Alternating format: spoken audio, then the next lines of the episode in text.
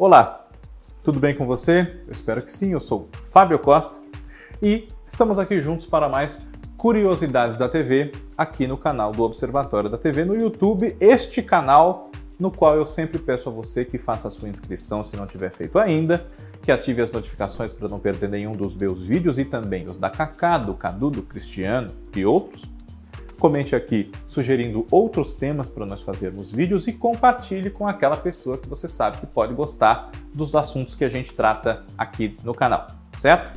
Já somos mais de 37 mil inscritos. Estamos crescendo cada vez mais e eu agradeço sempre a todos vocês. O canal Viva começou já o ano de 2022 trazendo de volta uma minissérie que sim, ele já exibiu, mas que já exibiu faz algum tempo também, então sempre pega um público que está com saudade e se dispõe a rever, ou não pôde rever até hoje, quer rever depois de muito tempo, enfim, como queiram. A Casa das Sete Mulheres, de Maria Adelaide Amaral e Walter Negrão, baseada no livro de mesmo nome de Letícia Wierchowski, foi produzida em 2003. O canal Viva estreou em 2010 exibindo essa minissérie na sua grade e agora ela está de volta nesse começo de 2022.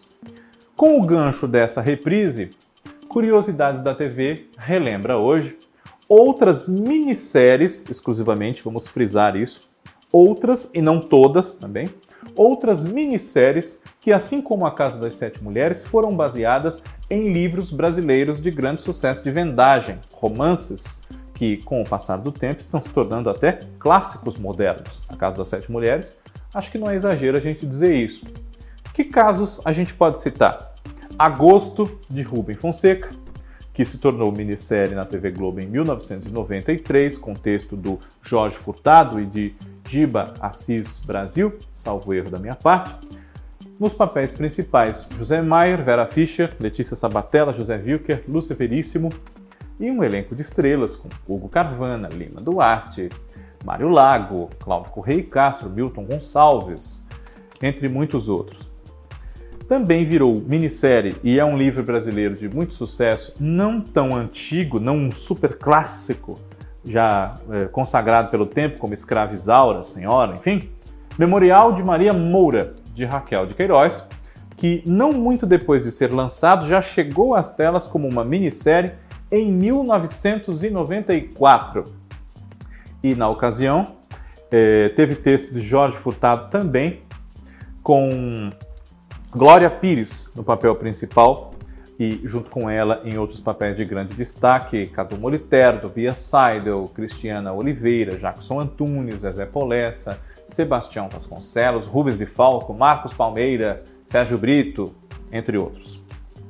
Também se tornou minissérie com grande êxito artístico e em vários outros aspectos, no ano de 1985 tivemos três casos. O primeiro, também se tornaram minisséries, né? três casos.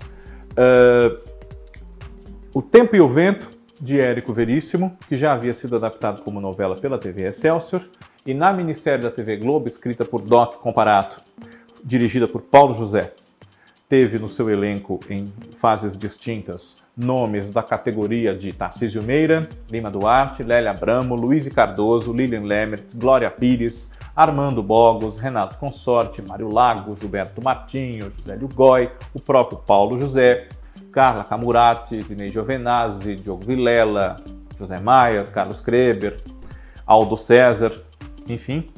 Nesse mesmo ano, Grande Sertão Veredas, no final do ano, adaptação de Walter George Dust dessa obra como grande clássico de João Guimarães Rosa, direção de Walter Avancini, com eh, Tony Ramos, Bruna Lombardi, Rubens de Falco, Tarcísio Meira, Sebastião Vasconcelos, Neila Torraca, Ioná Magalhães, entre diversos outros artistas de igual categoria.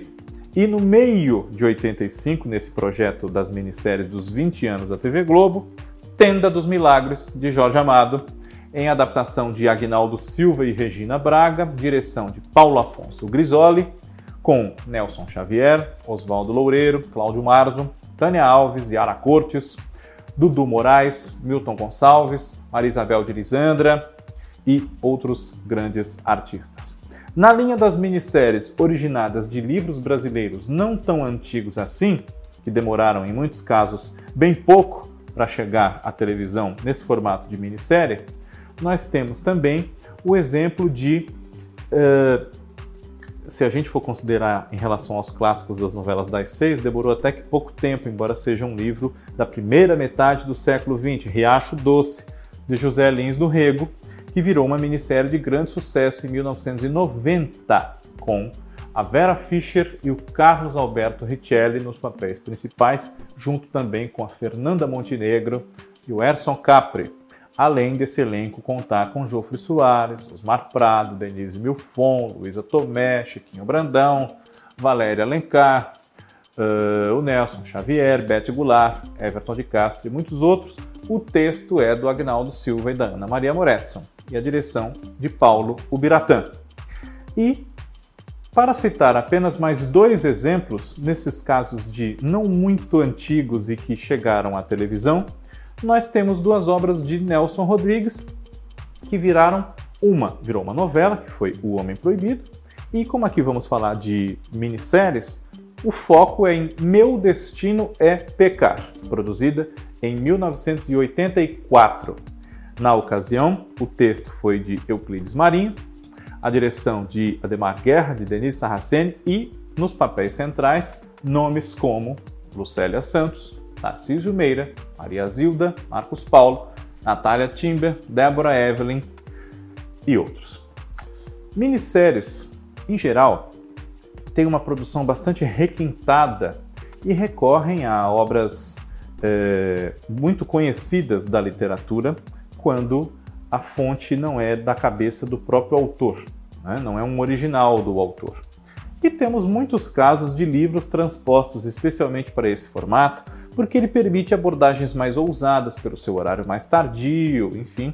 E aí surgem vários outros itens nesse mesmo é, recorte de curiosidade que fizemos. A Muralha, por exemplo, não era um romance antigo, e já havia sido adaptado algumas vezes quando chegou à televisão novamente como minissérie no ano 2000, escrita pela Maria Adelaide Amaral, TV Globo, com Mauro Mendonça e Tarcísio Meira em papéis de muito destaque e um elenco de outras grandes estrelas.